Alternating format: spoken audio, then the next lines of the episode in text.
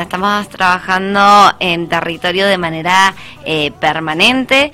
El equipo interdisciplinario cada vez se va ampliando más. Tenemos nuevos integrantes como más cantidad de psicólogos, tenemos nutricionistas, eh, grafólogas, musicoterapeuta, eh, fonoaudióloga, psicopedagoga, docentes especiales, especialistas en atención temprana y realmente es un, un, equipo maravilloso porque tiene la, o sea, la posibilidad de tener una amplia gama de profesionales que hacen todo lo que es la atención en la primera infancia, todo el proceso de detección en el niño. Entonces, en los jardines maternales CEOs, sí, que hoy en día están asistiendo a más de 2.000 niños, por lo cual tenemos un gran amplio número de familias que concurren a los CEOs, eh, tienen la posibilidad de contar con este equipo para poder detectar cualquier tipo de alteración que aparezca en esa primera infancia, que es, digamos, como el tiempo principal.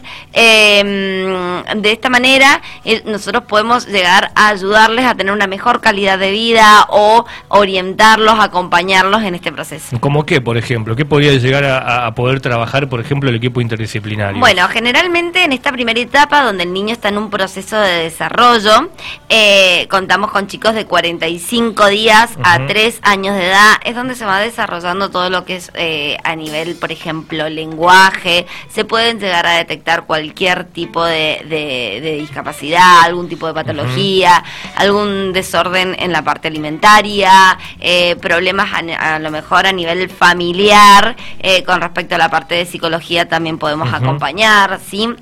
Entonces, de esta forma, nosotros como acompañamos a la familia en este proceso para poder garantizar esto, ¿sí? Si ya hay una discapacidad instalada, poder acompañarlos y si no, en el proceso de eh, adquirir ese diagnóstico que a veces cuesta bastante y si no, simplemente en el proceso de desarrollo del acompañamiento desde la estimulación, ¿sí? Para poder llevar adelante cuando a veces los chicos no pueden lograr todavía un lenguaje o a lo mejor aparecen de manera más intensa eh, los berrinches, ¿bien? Entonces de esa forma vamos acompañando, ¿sí? Eh, de esta manera siempre acompañamos lo que es la parte de atención directamente al niño cuando ya hay algo eh, previamente mm, detectado, ya sea por el docente, directivo, propias familias que nos llaman, o sea, nos solicitan, o los mismos profesionales.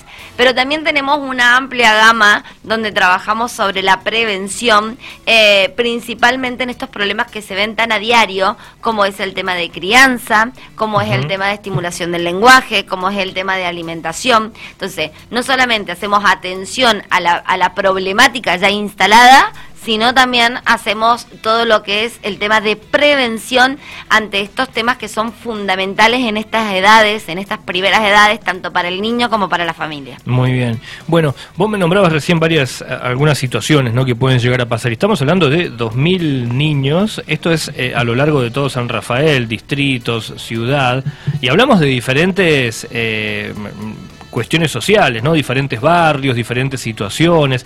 Me imagino que también de repente ustedes se encuentran con eh, un trabajo a veces de parte de, las docentes, por ejemplo, por dar un ejemplo, con una cercanía pero mucho más amplia quizás con los pequeños. O sea que me imagino que debe ser un trabajo también bastante arduo en ese sentido. Deben haber chicos con, con algunos inconvenientes como por ejemplo, no sé, violencia familiar, deben haber chicos quizás con cuestiones alimentarias, como vos decías, ¿no? Cuestiones de desnutrición. O sea, no solamente estamos hablando de, de a veces la psicología, como bien vos nombrabas, el berrinche, por allí el lenguaje, sino también chicos que quizás llegan con hambre o, o cuestiones que son un poco más sociales y más humanas, ¿no? Me imagino que ahí también trabajan mucho. Bien, sí, realmente, como en un momento nombraste, el tema de las docentes, las docentes son nuestro pilar fundamental, es parte de nuestro equipo, eh, realmente las docentes son el referente, es el contacto permanente del niño, la familia, nosotros, ¿sí? Eh, es como su figura. Y, mm, y bueno, no solamente es una cuestión clínica, a lo mejor que podemos acompañar, sino se detecta todo lo que es la parte social, por eso hablamos de SEO, que es un servicio educativo de origen social. Estas situaciones siempre aparecen, ah, em, situaciones de, ah, por ejemplo, de algún derecho vulnerado, eh, de problemas familiares, violencia de género y demás, que como el jardín es un referente de, de la zona, siempre llegan ahí las preguntas, las incertidumbres eh, o los cuestionamientos de la familia o esta solicitud de ayuda en forma permanente, ¿sí? Es por eso que, bueno, hablábamos en forma específica recién del niño, pero tenemos como una gran eh, una gran red, un trabajo importante con el resto de las instituciones, ¿sí? Ya sea con las diferentes áreas como el área de discapacidad, como los centros de salud, eh, el ETI, son el hospital, eh, son diferentes instituciones a las cuales generalmente las familias llegan, entonces el trabajo en red me parece sumamente importante para poder realmente abordar a la familia. Claro, no solo, y, no solamente ustedes trabajan con el pequeño, sino que obviamente tienen que incluir sí o sí a la familia, ¿no? Porque a veces la problemática es, es en conjunto. Seguramente, a ver, los chicos en eh, un amplio porcentaje se ve reflejado de lo que está pasando en casa pasa eh, en el niño, es cómo lo transmite el niño. O sea, como hablamos, por ejemplo, desde una parte alimentaria, desde lo que se come en casa, es el estado nutricional del niño, ¿sí? Entonces, bueno, por eso es trabajar en familia. Por eso hablábamos recién del tema de, eh, a nivel preventivo, que utilizamos proyectos, o sea, trabajamos proyectos como eh, talleres de crianza, que están destinados específicamente a la familia, donde se abordan muchísimas temáticas, ya sea alimentación, ya sea el tema del uso de tecnología, tecnología, el uso, el dejar los pañales, eh, bueno, generalmente o sea, hay temas disparadores, pero las familias siempre terminan consultando eh, en las situaciones particulares de cada uno de ellos. ¿sí?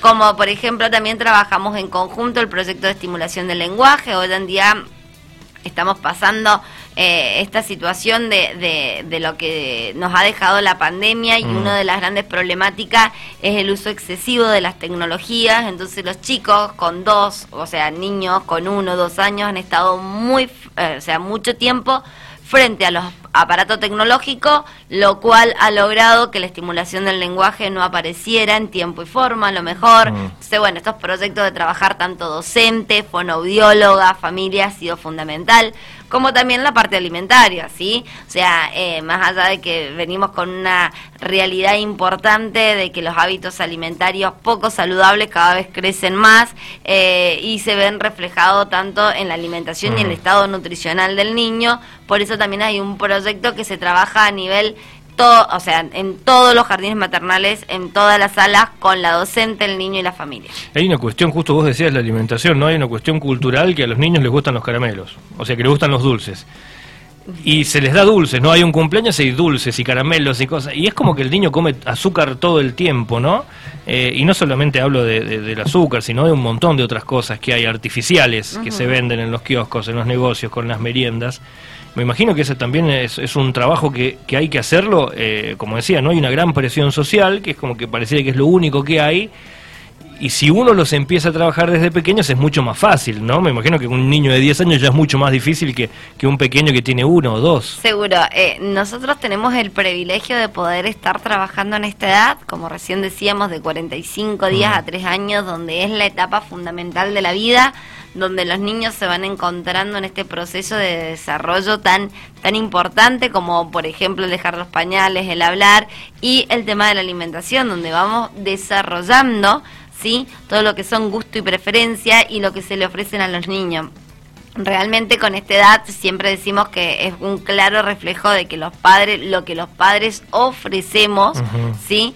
Que es lo que los niños comienzan a consumir. En edades tan pequeñas son ellos, o sea, somos los adultos los responsables del tipo de alimentos que les damos. Y es verdad que hoy en día nos encontramos con esto con esta accesibilidad a todas las cosas tan eh, ricas en azúcares, sí, grasas, eh, que realmente son perjudiciales para el niño desde un montón de, desde aspectos. Inclusive está eh, tan fam o sea, eh, está tan evidente el tema de lo que es la obesidad infantil. Mm. O sea, hoy en día de cada 10 niños, 5 o 6 presentan algún tipo de sobrepeso o obesidad, eh, ocultando una desnutrición oculta por un mm. déficit de vitaminas y minerales. Entonces, bueno, realmente es un tema que nos preocupa, por eso lo estamos trabajando en forma masiva. Qué bueno.